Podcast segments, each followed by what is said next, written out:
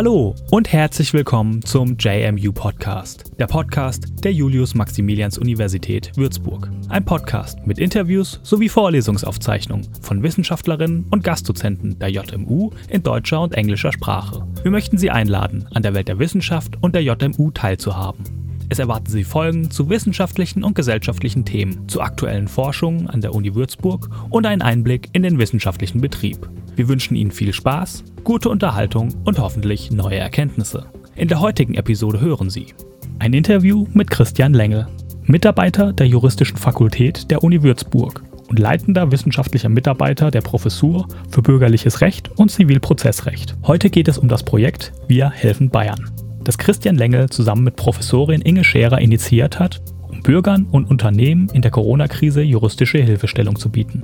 Wir sprechen über die Entstehung an wen sich dieses Projekt genau richtet, wie man Hilfe in Anspruch nehmen kann und außerdem klären wir die häufigsten Fragen.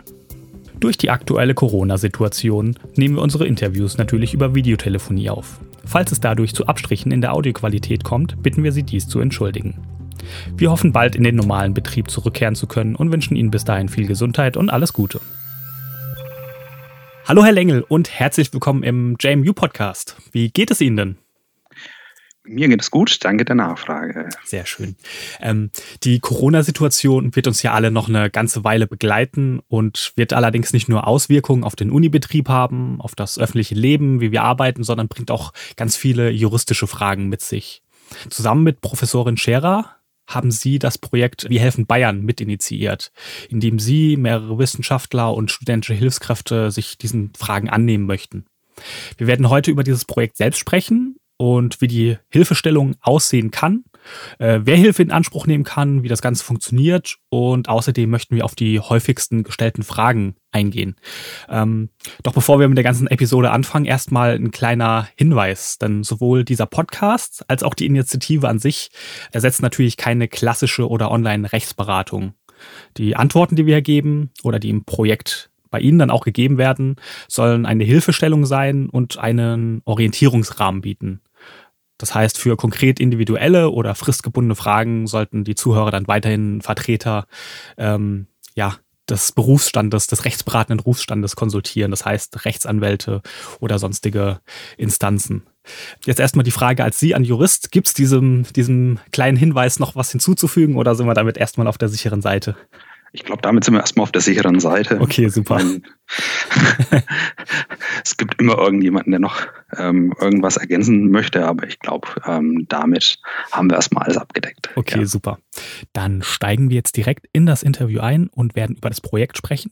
Und wie angekündigt, sprechen wir am Ende über die häufigsten gestellten Fragen. Falls Sie direkt zu diesen Fragen möchten, springen Sie einfach an die Zeitmarke 11 Minuten und 33 Sekunden. Damit überspringen Sie den Teil über das Projekt an sich und kommen direkt zu den Fragen. So, dann kann es jetzt endlich losgehen. Genug der, Vor der Vorworte. Ich habe ja schon ganz kurz angerissen, worum es äh, in dieser Initiative geht. Aber würden Sie als äh, Mitinitiator bitte nochmal kurz zusammenfassen, was das Ziel oder die Aufgabe ist und wie das ganze Projekt überhaupt entstanden ist? Ja, vielleicht zunächst ähm, die Idee zu Wir helfen Bayern ist aus einem mehrjährigen Hauptprojekt der Professur für Bürgerliches Recht und Zivilprozessrecht hier an der Universität Würzburg entstanden, mhm. in welchem allgemein rechtliche Fragen für kleine und mittlere Unternehmen, die sogenannten KMUs mit Unternehmenssitz in Bayern, von unseren Mitarbeitern aufbereitet und geklärt werden. Dieses Hauptprojekt heißt Virtuelles Kompendium, ist kostenfrei und wird vom Bayerischen Wissenschaftsministerium und dem Europäischen Sozialfonds gefördert. Mhm. Aktuell sind Unternehmen massiv an dem Thema Corona betroffen und interessiert und wir wollen zunächst diesen rechtlichen Bezug abdecken. Mhm. Frau Professor Scherer und ich als die beiden Projektinitiatoren von Wir helfen Bayern haben dann aber schnell daraus abgeleitet, dass viele aktuelle Fragestellungen der Unternehmer auch auf Arbeitnehmer und quasi alle Bürger übertragen werden können. Mhm. Hieraus ist dann wirhelfenbayern.de entstanden, die juristische Corona-Hilfe für alles sozusagen. Ziel des Projektes ist demzufolge sowohl der bayerischen Wirtschaft als auch der bayerischen Bevölkerung juristische Hilfestellung in Bezug auf die Corona-Folgen anzubieten. Okay. Und an wen richtet sich dann dieses Hilfsangebot genau? Also kann das dann wirklich jeder in Anspruch nehmen und ähm, sozusagen Ihnen eine Frage stellen? Das Projekt Wir helfen Bayern richtet sich wirklich an alle Fragesteller mit juristischen Fragen zur Corona-Pandemie und deren Folgen. Sie stellen einfach Ihre Frage per Mail an fragen.wir-helfen-bayern.de oder schicken uns über das Kontaktformular Ihre Frage ein. Wir sammeln, kategorisieren und priorisieren das Ganze und bereiten dann Ihre Frage sozusagen auf. Es gibt aber keine Einschränkungen dahingehend, was wir an Fragen akzeptieren würden oder mhm. eben nicht. Und die ganzen Informationen findet man dann, glaube ich, auch nochmal auf www.wir-helfen-bayern.de, richtig? Genauso ist es. Okay, super. Und da ist dann auch nochmal dieses Kontaktformular, was Sie schon angesprochen haben und auch die E-Mail-Adresse und so weiter. Da findet man die, die ganzen wichtigen Informationen. Die ganzen Daten sind da hinterlegt, genauso. Genau, das, das werden wir dann auch nochmal in der Beschreibung der Episode ähm, verlinken, falls die Zuhörer das jetzt nicht mitgeschrieben haben. Da werden Sie dann nochmal die ganzen ja, Adressen und, und E-Mail-Adressen finden.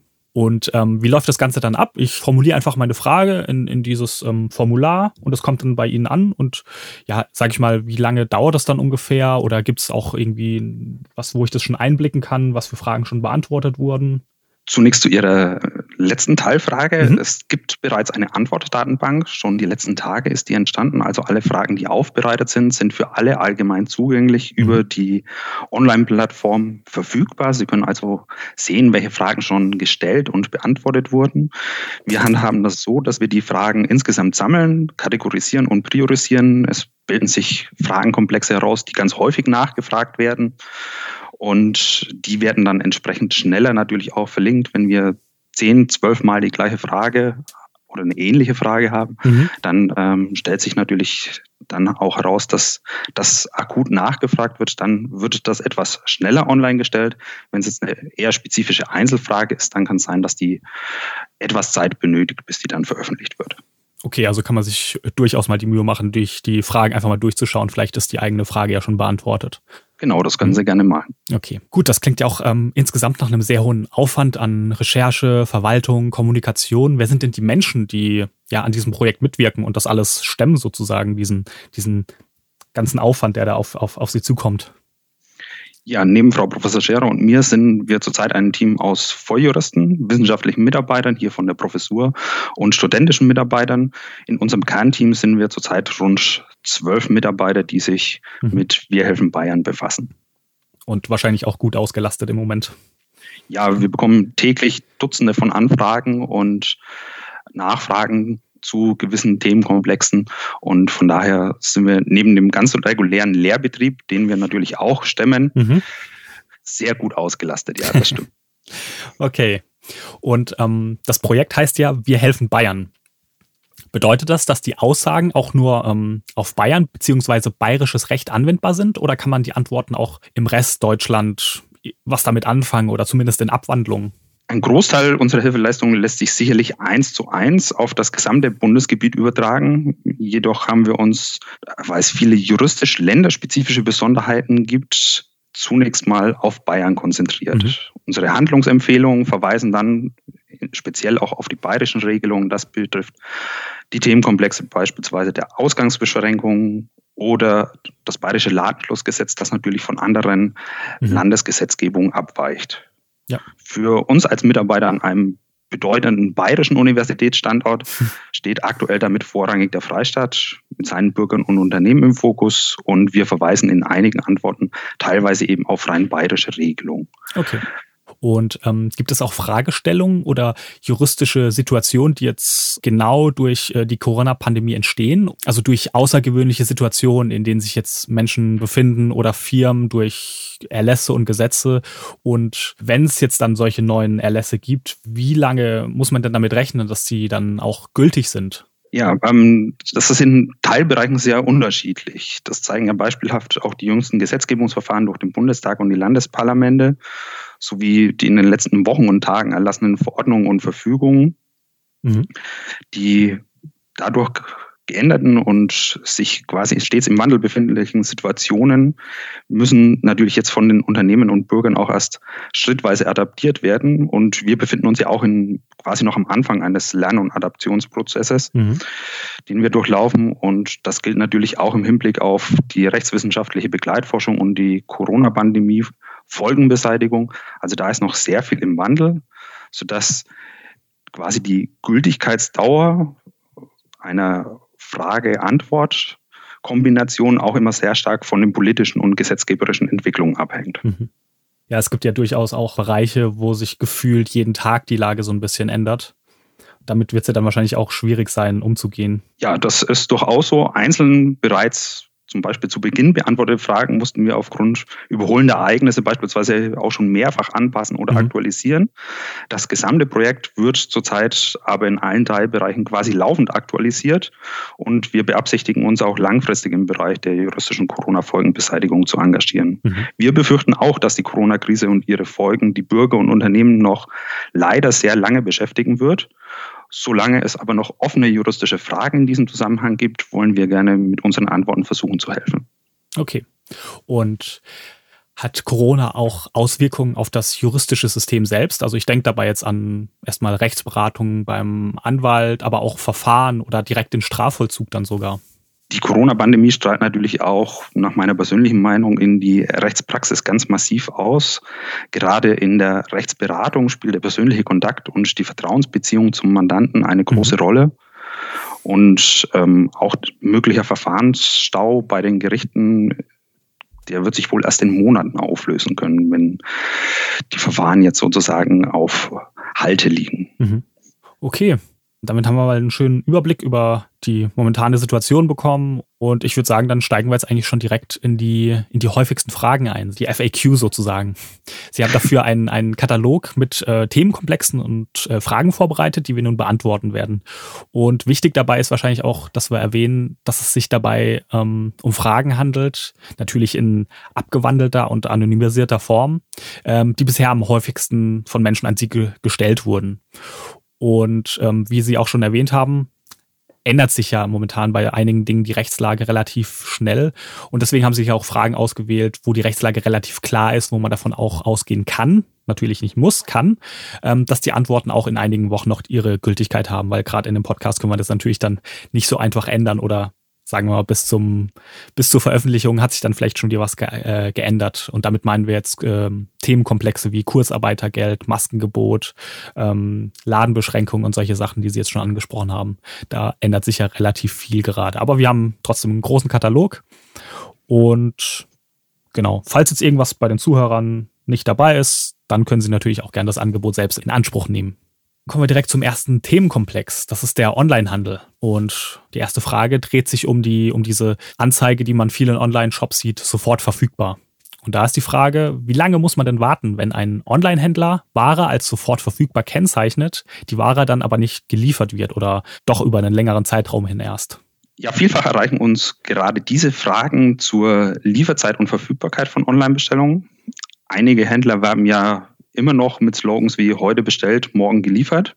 Mhm. Die tatsächliche Lieferung verzögert sich dann teilweise jedoch um Tage oder gar Wochen. Grundsätzlich muss ein Händler, der online damit wirbt, seine Ware sei sofort lieferbar, über die Ware auch so verfügen, dass diese am nächsten Werktag nach der Bestellung versandbereit ist. Mhm. Das gilt ebenso für alle anderen Formulierungen, die dem Kunden eine schnelle Lieferung suggerieren.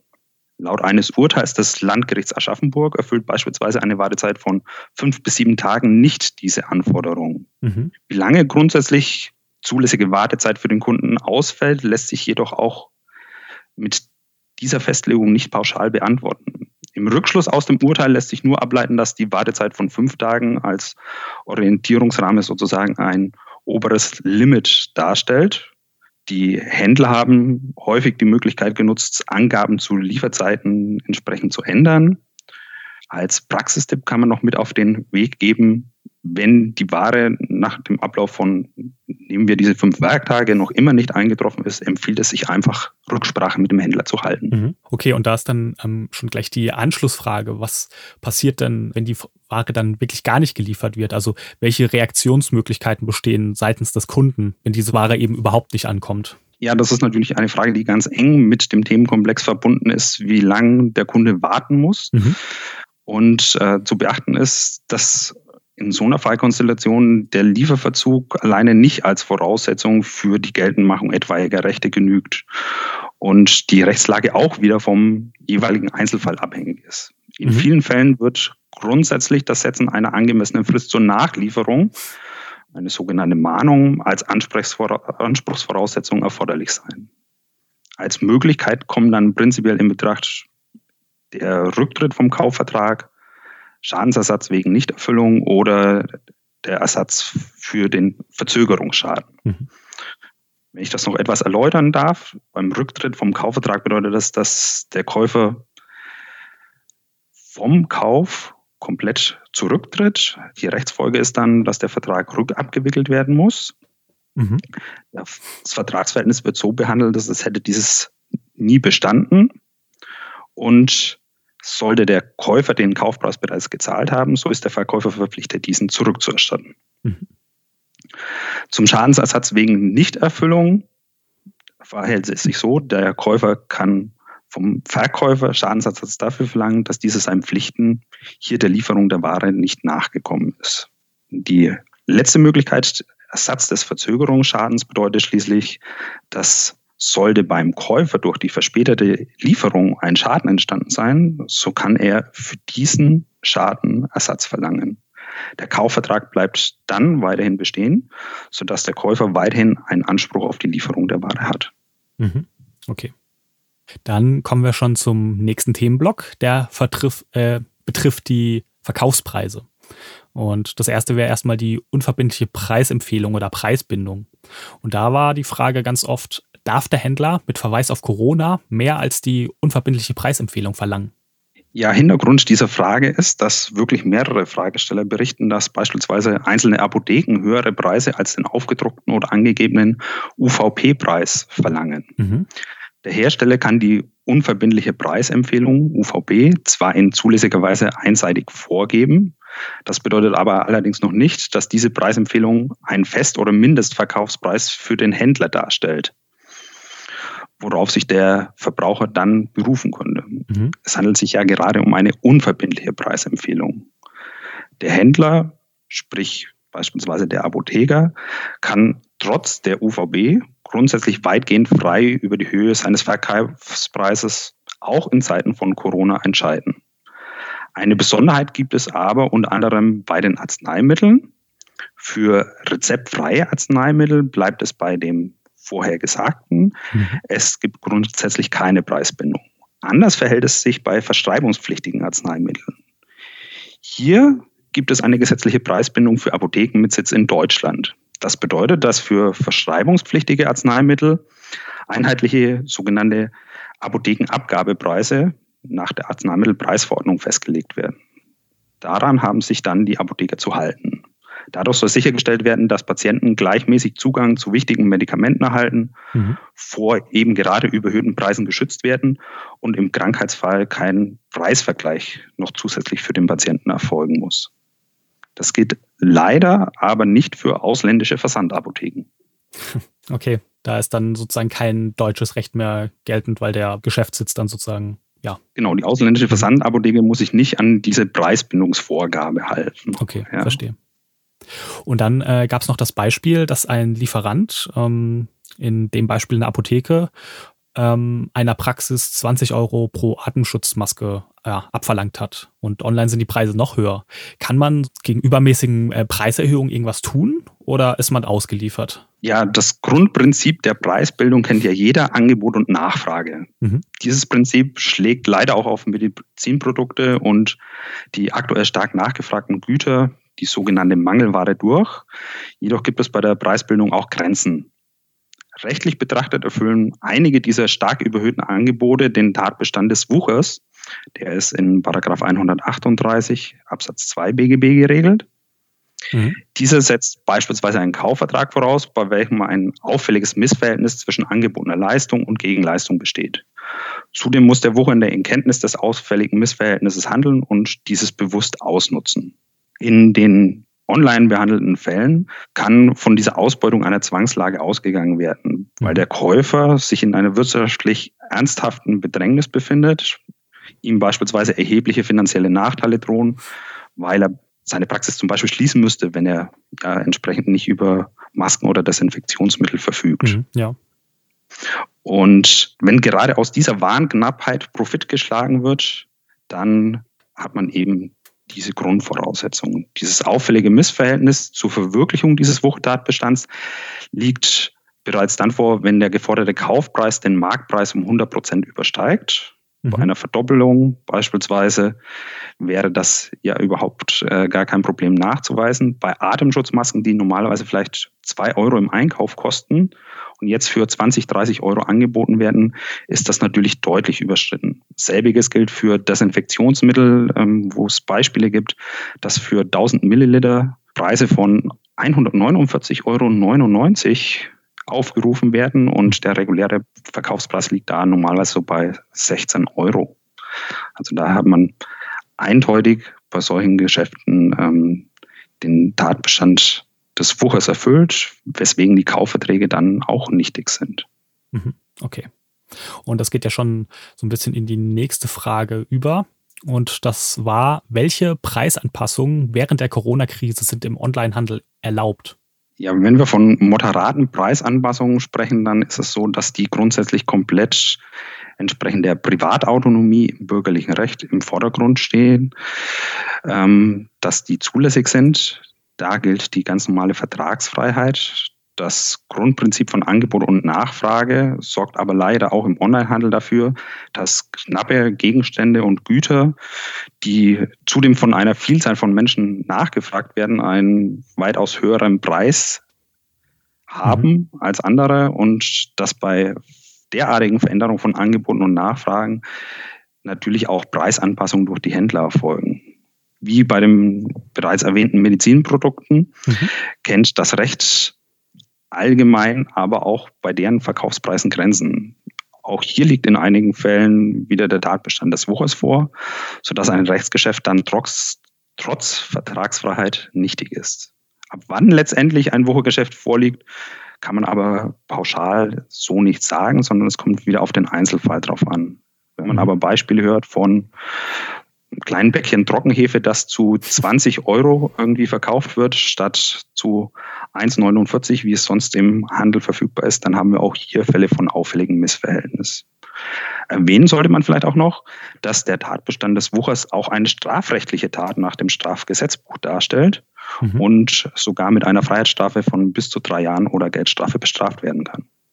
Okay, und jetzt noch eine, eine kleine Zwischenfrage von mir.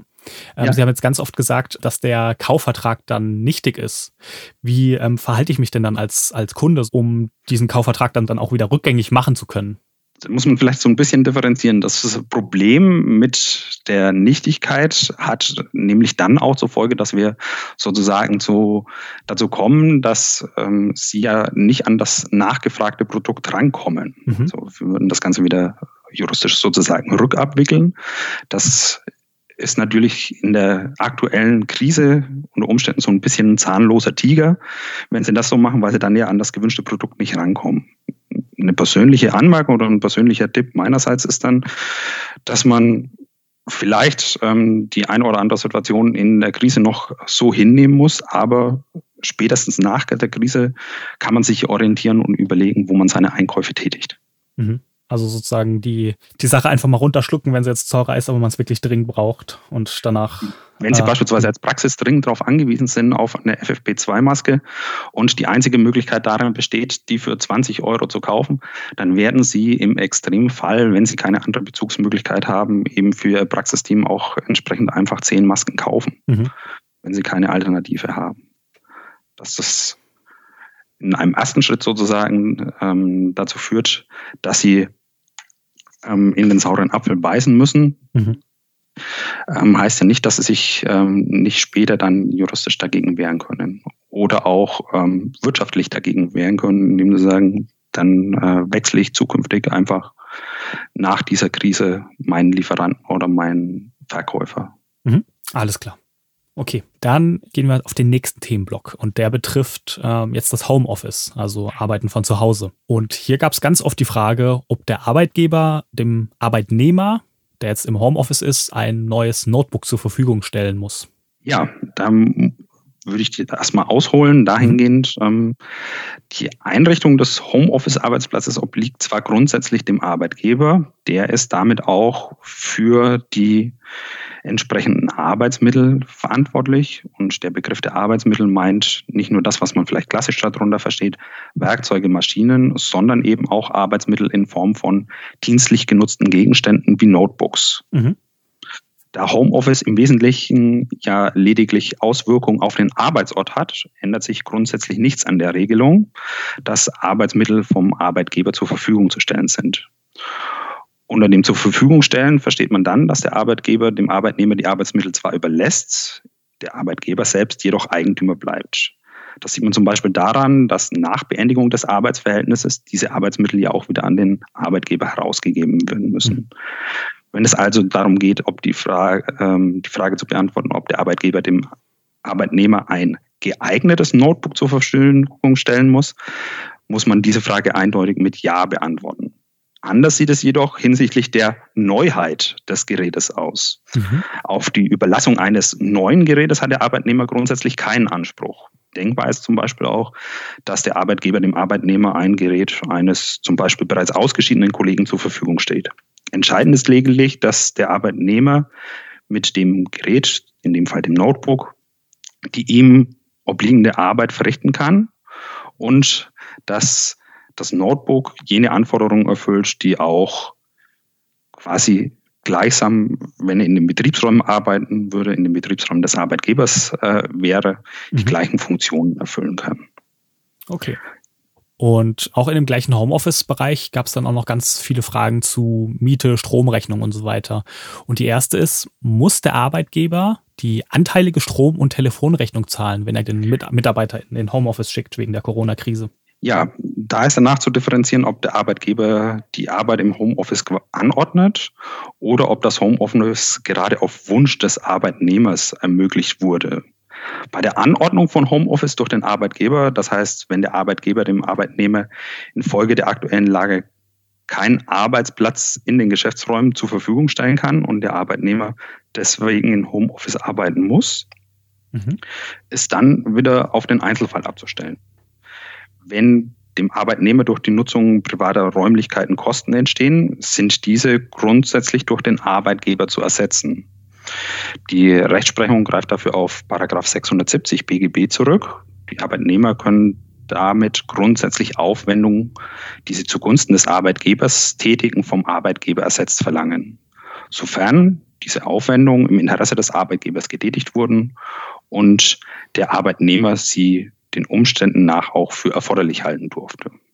Hierzu zählen je nach Umständen zum Beispiel höhere Stromkosten, die dem Arbeitnehmer entstehen, beispielsweise für das Notebook oder das Smartphone aufladen. Mhm. Aufwendungen äh, in der Verwendung des Wohnraums als Arbeitszimmer, denn in dem Zeitraum, in dem der Arbeitnehmer in häuslichen Arbeitszimmer Arbeitsleistung erbringt, steht ihm die Wohnfläche ja nicht zur privaten Nutzung zur Verfügung. Entscheidend ist dabei dann, wie wesentlich die Einschränkung der privaten Nutzungsmöglichkeit ist. Mhm. Wird mehr als nur Wohnfläche in geringem Umfang genutzt, steht dem Arbeitnehmer nach Auffassung des Bundesarbeitsgerichts grundsätzlich anteilig Aufwendungsersatz im Rahmen der Mietzahlungen sozusagen zu.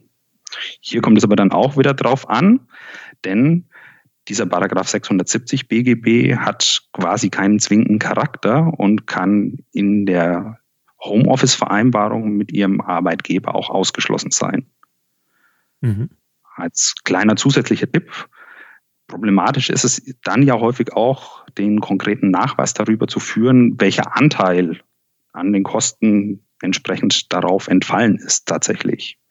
Vorzugswürdig sind da dann entsprechende Vereinbarungen, die Sie mit Ihrem Arbeitgeber treffen könnten, der vielleicht eine angemessene Pauschale mit Ihnen vereinbart und über diese Pauschale an anteiligen Ersatz für Miete, Strom, Telefon übernimmt. Mhm. Und dann muss man jetzt nochmal auf sozusagen die Ausgangslage zurückkommen, dass wir gesagt haben, das alles äh, gilt für die Fallkonstellation, dass das Homeoffice quasi angeordnet wurde vom Arbeitgeber. Mhm. Aber wir haben ja auch die umgekehrte Fallkonstellation, wenn der Arbeitnehmer den Wunsch gegenüber dem Arbeitgeber äußert, Homeoffice wahrzunehmen, dann sieht es nämlich anders aus. Hier geht man davon aus, dass das Interesse des Arbeitnehmers an der Einrichtung des Homeoffice das Interesse des Arbeitgebers überwiegt. Und für diese Fallkonstellationen gibt es keine gesetzlich vorgesehene Möglichkeit, einen Aufwendungsersatzanspruch zu nutzen. Aber auch hier hilft das Reden mit dem Arbeitgeber und Sie können vielleicht auch in dieser Fallkonstellation eine entsprechende Pauschale vereinbaren. Mhm. Okay, also zusammengefasst gesagt, einfach mal miteinander sprechen, bevor man gleich wieder in den Rechtsstreit tritt. Das ist eigentlich in fast allen juristischen Bereichen ein sinnvoller Weg, mhm. erstmal das offene Gespräch miteinander zu suchen. Da lassen sich viele vermeintliche Probleme ja auch schon lösen und ausräumen, sodass man gar nicht zu weiteren Schritten kommen muss. Und kostet weniger Nerven. Das in jedem Fall, ja. Gut, der nächste Themenblock äh, betrifft die Miete. Und die erste Fragestellung bezieht sich auf die Aussetzung von Mietzahlungen. Und die konkrete Frage ist, kann ich meine Mietzahlung in der Corona-Krise einfach kommentarlos aussetzen?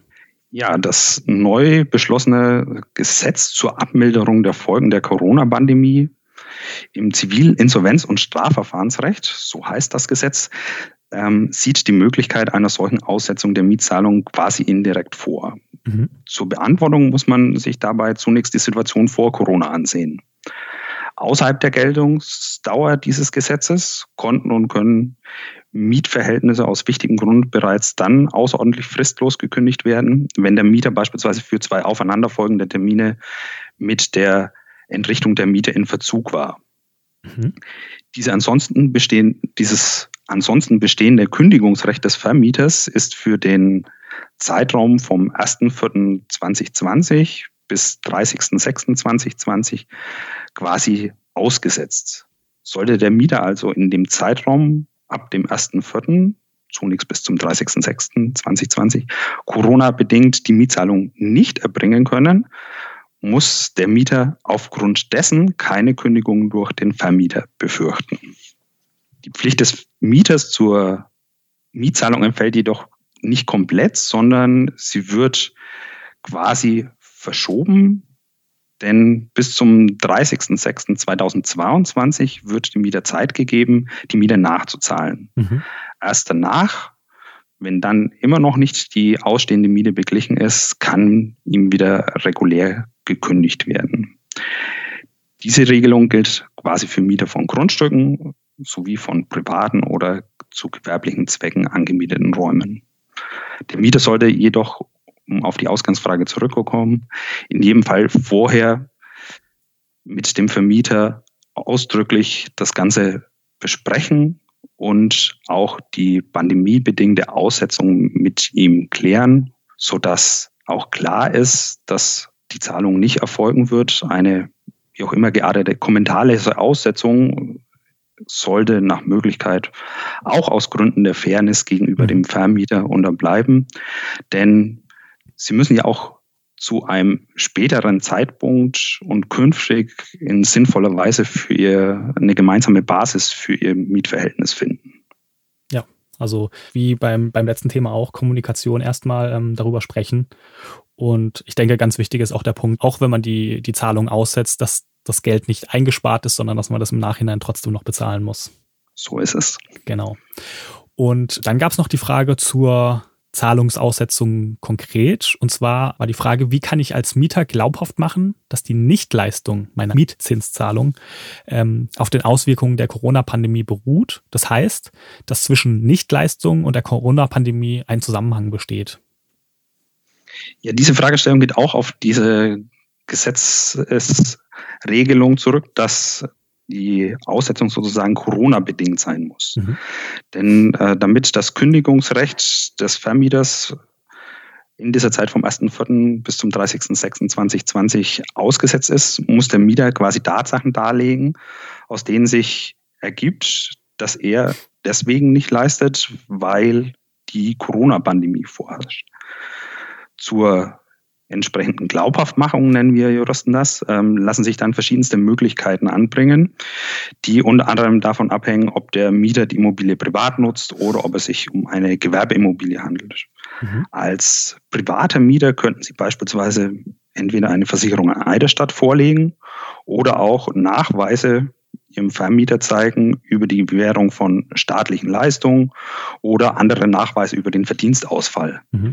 Für Mieter von Gewerbeimmobilien kann der Nachweis zum Beispiel über die Untersagung des Gewerbebetriebs oder entsprechend behördliche Verfügungen dargestellt werden, um auch da den entsprechenden Zusammenhang glaubhaft zu machen. Mhm. Also der Punkt bei der Sache ist, ich kann falls diese Auszahlung zustande, äh, Nicht-Auszahlung, Entschuldigung, zustande kommt, ähm, muss ich das belegen, dass das mit Corona in Verbindung steht und ich kann nicht einfach sagen, ich habe diesen Monat keine Lust, ich kaufe mir für das Geld irgendwas Tolles und nächsten Monat bezahle ich dann die doppelte Miete. Genau so ist es. Es soll ausgeschlossen werden, dass es quasi Drittbrettfahrer gibt, mhm. die gar keine Corona-bedingten Einschränkungen haben und einfach nur sagen, ja, dann spare ich mir jetzt mal zum jetzigen Zeitpunkt die Miete. Okay. Gut, dann kommen wir noch zum äh, letzten Themenblock schon. Und da geht es um Kreditstundungen und ja, alles, was so ein bisschen zu dem Thema dazugehört. Und da gab es ganz oft die Frage, kann ich sonstige Zahlungen, wie zum Beispiel, also laufende Zahlungen wie ein Mietwagen, Ratenzahlungen oder Konsumentenkredite in der Corona-Krise einfach aussetzen? Ja, neben den Mietzahlungen können auch andere Zahlungen wegen, während mhm. der Corona-Krise ausgesetzt werden. Dies gilt beispielsweise für Darlehen. Da hat der Bundestag ähm, auch über diese gesetzliche Regelung am 25.03. beschlossen, dass Zins- und Tilgungsleistungen von Verbraucherdarlehensverträgen die vor dem 15. März bereits abgeschlossen waren, ausgesetzt werden können. Das gilt also für Darlehensverträge, die zu privaten Zwecken abgeschlossen wurden.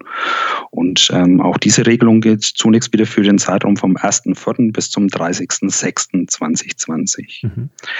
Eine ähnliche Regelung gibt es für die sogenannten Leistungen der Grundversorgung. Also alle Bürger sollen die Leistungen der Grundversorgung, das ist Strom, Gas, Telekommunikation, nicht darauf verzichten müssen, weil sie ihren Zahlungsverpflichtungen krisenbedingt nicht nachkommen können. Mhm. Das bedeutet auch in der Fallkonstellation bis einschließlich 30. Juni 2020, das ist der ähm, Stand heute bestehende Stichtag, dass ein entsprechendes Leistungsverweigerungsrecht für Verbraucher und Kleinstunternehmen besteht, die dann ihre Ansprüche aus den Verträgen wegen der Folgen der Corona-Pandemie nicht erfüllen, sozusagen geschützt sind.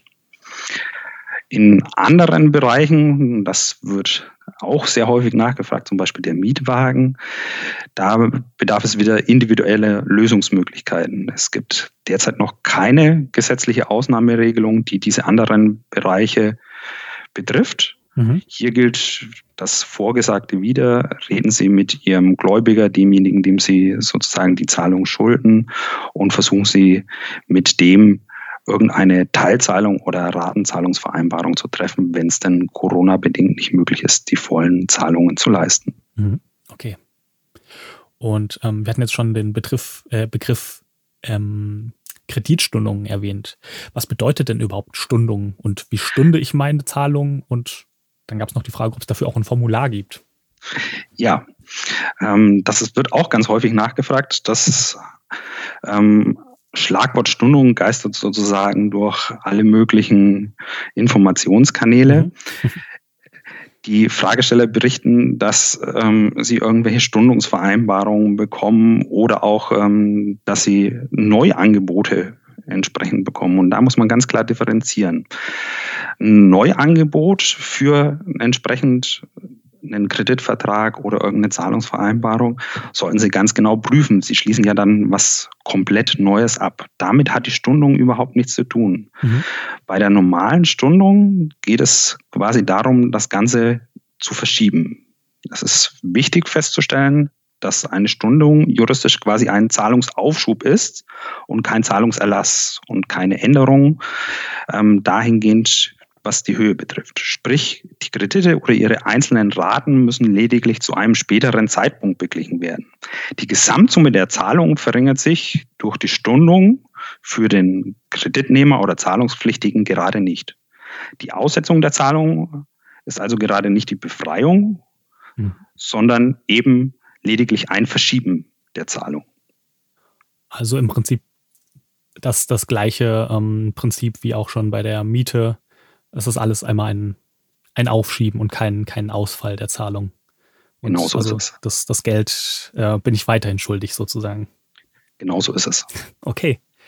Gut, dann sind wir schon auch mit den, mit den Fragen durch und ja, eigentlich auch schon am Ende angelangt. Ähm, ich hoffe mal, dass wir schon einige wichtige Fragen beantworten konnten, damit auf der einen Seite Sie ein bisschen entlastet sind und aber auch den, den Zuhörern natürlich damit geholfen ist. Wenn jetzt eine Frage dabei war, die jetzt Ihr konkretes Problem nicht betroffen hat oder wo Sie was genaues wissen möchten, dann scheuen Sie sich natürlich nicht, ähm, Ihre Frage zu stellen auf, ähm, ich erwähne es hier nochmal, www.wir-helfen-bayern.de oder an fragen at wir-helfen-bayern.de. Ich bedanke mich auf jeden Fall bei Ihnen, Herr Lengel, für Ihre Zeit und Ihre Antworten. Und falls wir jetzt noch was ganz Wichtiges vergessen haben, haben Sie uns mal die Gelegenheit. Ja, ich bedanke mich auch äh, für die Möglichkeit, unser Projekt bei Ihnen hier vorzustellen. Und äh, mein ganz besonderer Dank gilt den ganzen Mitarbeitern bei uns an der Professur, die das überhaupt ermöglichen und dieses Projekt neben ihren ganz regulären sonstigen Verpflichtungen noch stemmen. Ja, ich denke, das ist ein ganz wichtiger Punkt. Also auch nochmal für die Zuhörer, das ganze Projekt, das, das kostet sie nichts, wenn sie diese Frage in Anspruch nehmen. Deswegen vielleicht auch der Hinweis, ähm, ja, wenn es vielleicht ein bisschen länger dauert und die Antwort nicht direkt da ist, dann haben sie auch Verständnis. Das sind alles Menschen, die das äh, freiwillig machen und es ist auch ein kleines Team und ich denke, es ist doch aber ein, ein, ein schönes Projekt, ähm, wo auch den, den Menschen mitgeholfen wird. Und da auch nochmal, ja, vielen Dank an das ganze Team. Und mit diesen Worten verabschiede ich mich, sag bis zur nächsten Folge und bleiben Sie bis dahin gesund. Tschüss.